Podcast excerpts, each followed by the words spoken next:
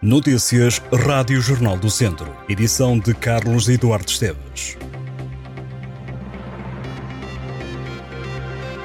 Foram detidas quatro pessoas, duas mulheres de 23 e de 26 anos e dois homens de 24 e 36 anos por tráfico de droga no Conselho de Moimenta da Beira. Os militares da GNR abordaram os suspeitos nas imediações de uma festa de música eles mostraram comportamento suspeito. Os guardas fizeram revistas pessoais de segurança aos suspeitos e apreenderam 110 doses de haxixe, 9 de liamba, 5 de MDMA e uma de cocaína. No decurso desta ação policial, foram ainda elaborados 10 autos por consumo de estupefacientes. Os detidos foram constituídos erguidos, os factos remetidos ao Tribunal de Moimenta da Beira. O Serviço de Urgência Básica de São Pedro do Sul voltou a encerrar na manhã desta terça-feira por falta de médicos, situação que já ocorreu no início deste mês de maio. O Presidente da Câmara receia que o encerramento aconteça mais vezes e coloca em causa o entendimento dos cidadãos. Já o agrupamento dos Centros de Saúde Viseu Lafões indica que tem de ser a Administração Regional de Saúde do Centro a contratar profissionais. Com o encerramento, os doentes foram de novo encaminhados para as urgências do Hospital de Viseu. A diretora do ACES, Rita Figueiredo, avança ao Jornal do Centro que o problema está identificado e que estão a fazer todos os esforços para o resolver. A responsável garante que a área de abrangência do Serviço de Urgência Básica não tem falta de médicos de família. A unidade de São Pedro do Sul acolhe os utentes de Castro Daire e de Oliveira de Frades.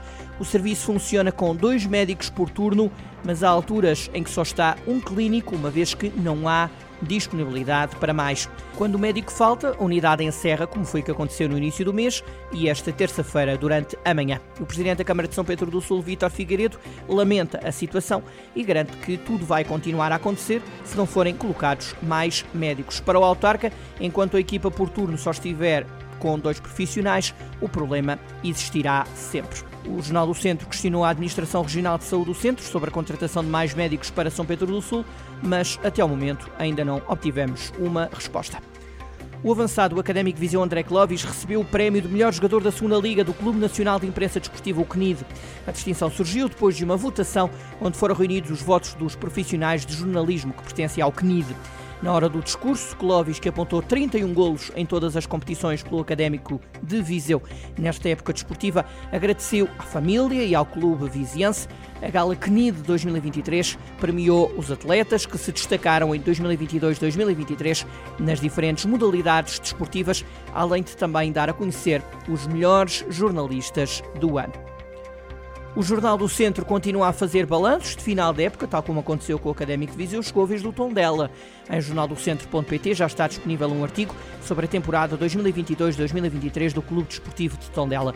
Depois da descida de divisão e travado pelo castigo de não poder inscrever novos jogadores, imposto pela FIFA devido ao chamado caso CACEF, pode dizer-se que o Tondela sobreviveu com os recursos que tinha naquela que é dita como a competição mais competitiva em Portugal, a Segunda Liga.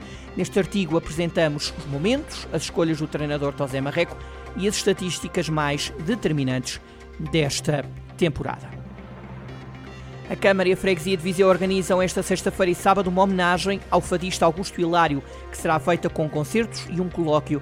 A iniciativa Augusto Hilário, Guitarra de Coimbra Alma Viziense, começa na sexta-feira às 10 da noite, com uma atuação dos grupos Raízes de Coimbra e Triunviriato no Largo Pintor Gata. A entrada é livre. No dia 3, a Casa do Mirador acolhe a partir das 3 da tarde um colóquio sobre a história do fadista. No mesmo dia, às 9 e meia da noite, o Parque Aquilino Ribeiro recebe a atuação musical de Gabriel Carlos e amigos, com a participação de Pedro Motinho e José Manuel Neto. Augusto Hilário da Costa Alves nasceu em Viseu a 7 de janeiro de 1864. Frequentou o liceu em Viseu e foi estudar para a Universidade de Coimbra. Foi na cidade dos estudantes que, apaixonado pela boêmia Coimbra e admirado pelas suas interpretações do fado, ficou conhecido na música.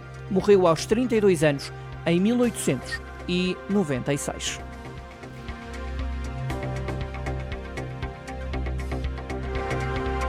Estas e outras notícias em jornaldocentro.pt